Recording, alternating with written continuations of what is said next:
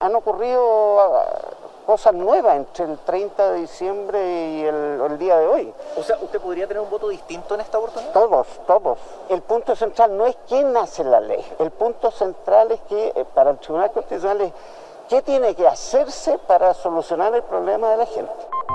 Hola, ¿cómo estás Patricia? Bueno, nosotros acá esperando reacciones, pero lo que sí les podemos decir es que hay una reunión de emergencia entre el presidente y sus ministros. El Tribunal Constitucional de Chile rechaza el intento del presidente Sebastián Piñera de frenar el tercer retiro de fondos de pensión. Dura derrota para el presidente chileno Sebastián Piñera. Como gobierno respetamos y aceptamos la decisión del Tribunal Constitucional, sin perjuicio de no compartir. La puja de poderes de la semana pasada ha marcado una de las peores crisis políticas en los 31 años de democracia en Chile. Seguimos con más noticias en breve.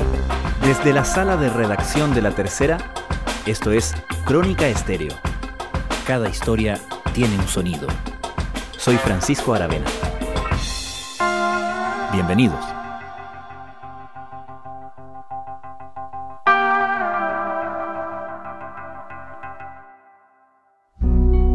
En estos tiempos de grandes dificultades y grandes adversidades que estamos enfrentando, es más importante que nunca que todos los que creemos en la libertad, en la paz y en la democracia rechacemos todo tipo de violencia y respetemos nuestro Estado de Derecho. Como gobierno, respetamos y aceptamos la decisión del Tribunal Constitucional. Ayer por la tarde, el presidente Sebastián Piñera asumió ante las cámaras su derrota. Horas antes, el Tribunal Constitucional había rechazado admitir su requerimiento en contra del proyecto aprobado en el Congreso para permitir un tercer retiro de fondos previsionales y las presiones para que el gobierno retirara el proyecto presentado el lunes aumentaban.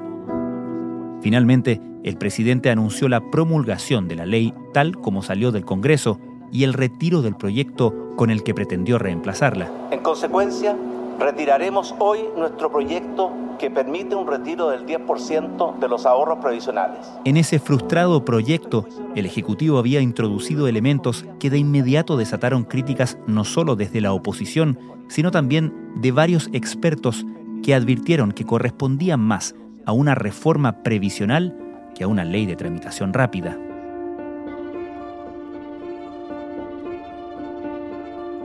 Aún con el retiro de ese texto anunciado ayer, las negociaciones sobre la reforma presentada por el gobierno hoy parecen más difíciles. Sumando a eso las incertidumbres provocadas por los sucesivos retiros de fondos y sus efectos en las pensiones futuras de los chilenos, la pregunta sobre cómo quedará nuestro sistema previsional después de todo esto parece más abierta que nunca. Tema aparte es el del efecto que la ley aprobada por el Congreso para el tercer retiro pueda tener en el mercado de los seguros al incorporar a las rentas vitalicias.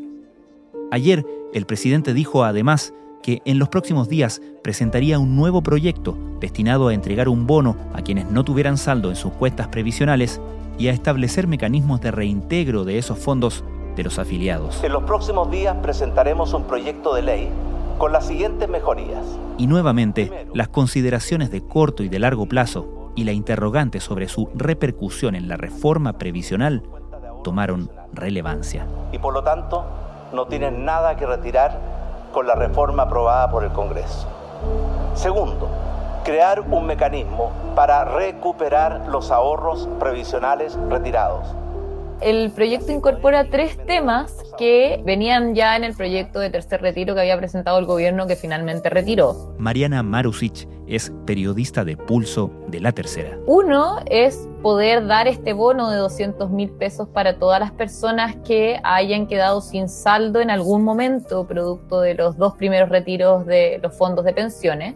El otro tema que se incorpora es estos mecanismos que el gobierno propuso para recuperar todos los retiros que se han hecho, o sea, el alza de la cotización en dos puntos, uno de cargo del empleador, otro de cargo del Estado con un tope de 0,3 UF. Y el tercer punto, que es el que no está todavía del todo claro, es que habló el presidente Piñera de liberar todo impuesto de los retiros que afecten al 90% de los cotizantes. O sea, lo que dice el presidente es que básicamente cuando se hagan retiros que tribute solo el 10% más rico, que era lo que ellos proponían también en el proyecto anterior, o sea que tributen las personas que tienen rentas mensuales superiores a 1.800.000 pesos. Liberar de todo impuesto los retiros que afecten al 90% de los cotizantes. ¿Y por qué esto no está claro? Porque al final el presidente dijo que va a promulgar el proyecto que despachó el Congreso, el cual está exento de impuestos para todas las personas, y sin embargo acá anuncia que mediante otro proyecto que ingresará en los próximos días, lo que hacen es que no tribute cierta cantidad de personas y otras sí. Entonces, eso la verdad no está del todo claro cómo se va a hacer, porque no, no, no podría hacerse algo así como de forma retroactiva, digámoslo, si las personas empiezan a hacer las solicitudes ya la próxima semana bajo las normas del juego que establece el proyecto, que es sin tributar.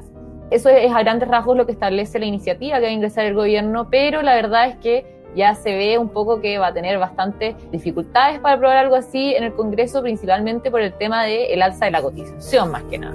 Agradecemos las palabras del presidente Sebastián Piñera, también la presencia de los ministros del Comité Político. De esta manera finalizamos esta actividad. Muchas gracias. ¿Es una derrota para usted y para su equipo político?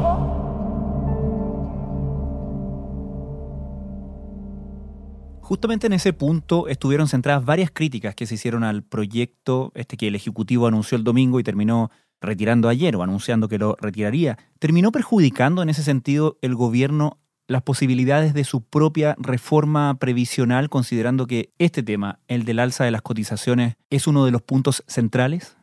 Lo que decían los parlamentarios de oposición principalmente era que se estaba haciendo como una mini reforma dentro de este tercer retiro y lo que criticaban los técnicos también es justamente que se llevara a esa área de debate el tema del alza de la cotización, siendo que es un tema que justamente ha entrampado el debate entre oposición y gobierno, el destino de la cotización adicional, es un tema que ha, venido siendo discutido ya por muchos años y es, es, el principal punto de discordia, digámoslo así, para que se apruebe un proyecto de reforma previsional. Entonces, creían que no era el modo indicado hacerlo mediante esta reforma de tercer retiro que eh, suponía ser un proyecto de discusión rápida, digámoslo.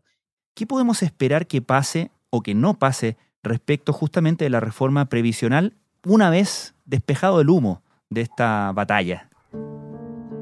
Bueno, para partir se ha ido ralentizando un poco la tramitación de la reforma porque si bien lo despachó ya la Comisión de Trabajo del Senado, todavía no ha sido puesto en tabla para la Comisión de Hacienda, no, no, no la ha empezado a ver. Ahora el proyecto de reforma previsional va a llegar a una comisión mixta muy probablemente pronto, en el próximo mes podría ser según han estimado los parlamentarios y ahí sería donde se defina finalmente si es que este proyecto podría o no ver la luz. Un año lleva la reforma de pensiones en el Senado sin un acuerdo entre oficialismo y oposición. En medio de la arremetida opositora para un tercer retiro del 10%, el presidente anunció este lunes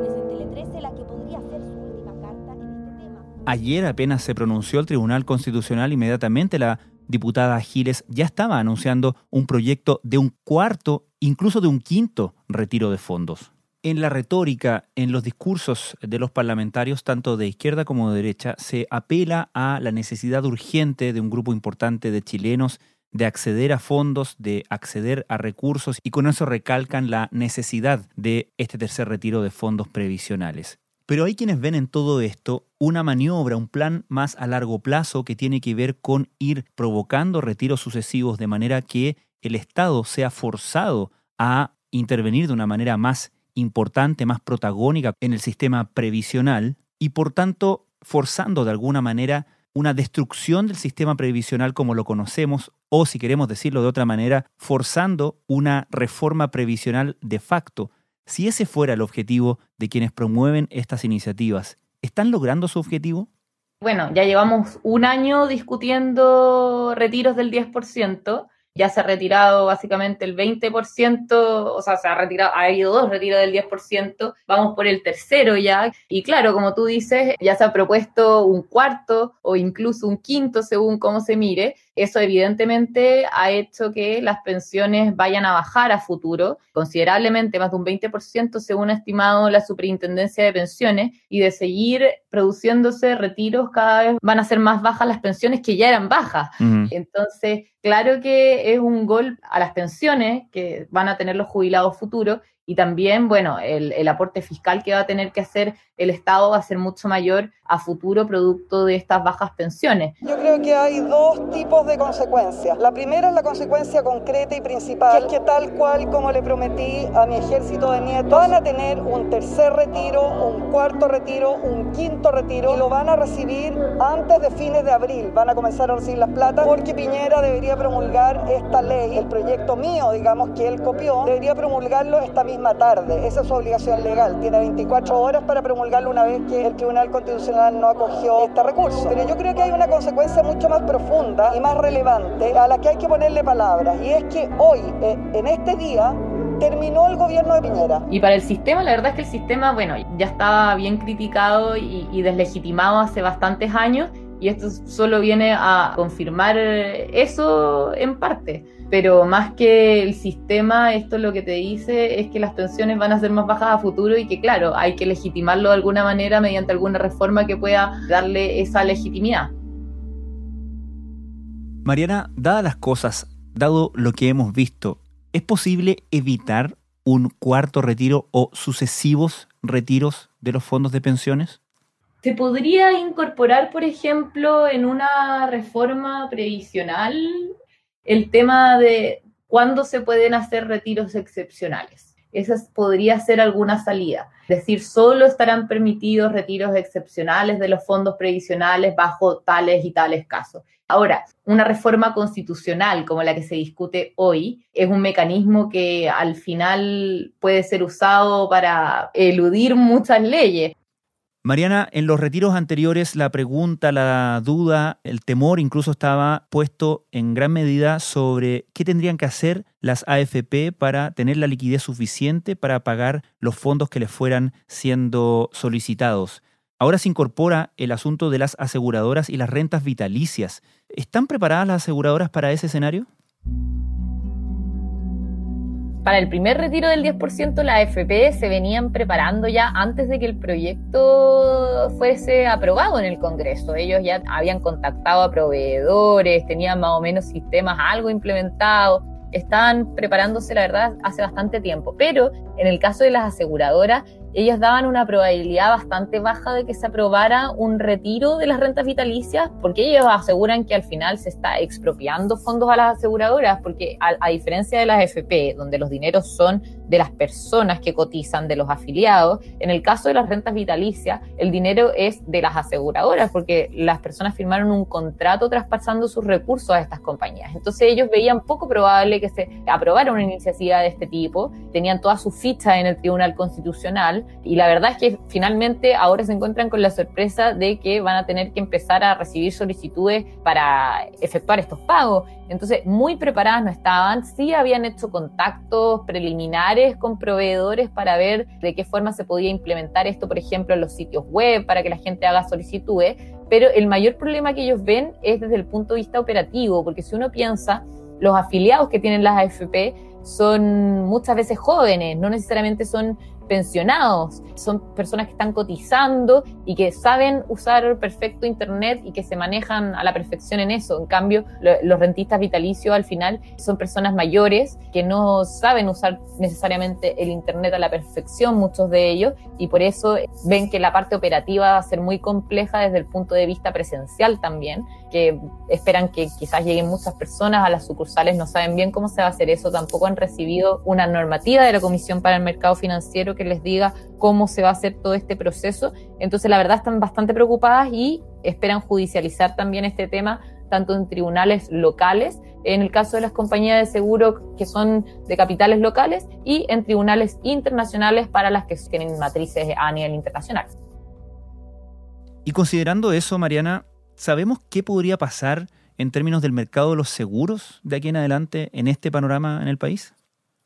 Sí, la mayor preocupación de las aseguradoras, incluso también de otra parte del empresariado, de otras industrias, es que acá la certeza jurídica que había en el país se estaría vulnerando. Eso es lo que argumentan mucho y están, la verdad, bastante preocupados porque al final a ninguna industria, ellos argumentan, se le había pedido que de su propio patrimonio entreguen dinero a las personas en Chile o, o nada por el estilo. Entonces, la verdad es que ellos ven que este es un tema bastante complicado y a futuro podría eso también generar alza en el costo de los seguros. La misma Comisión para el Mercado Financiero lo advirtió que esta distorsión, esta al final vulneración a la certeza jurídica podría generar un alza del costo de los seguros hacia adelante.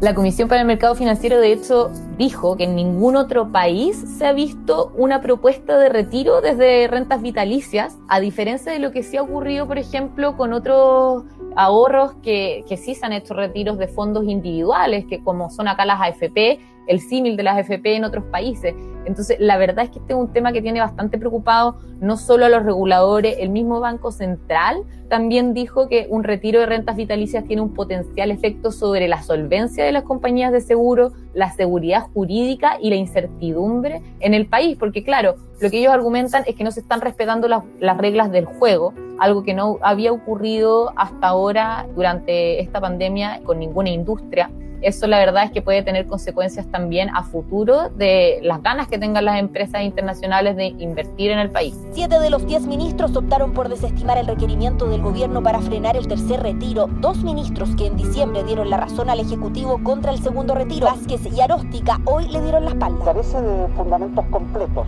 Cambiamos el ministerio en el sentido que no se hace cargo. Mariana Marusic, muchas gracias. Gracias a ti.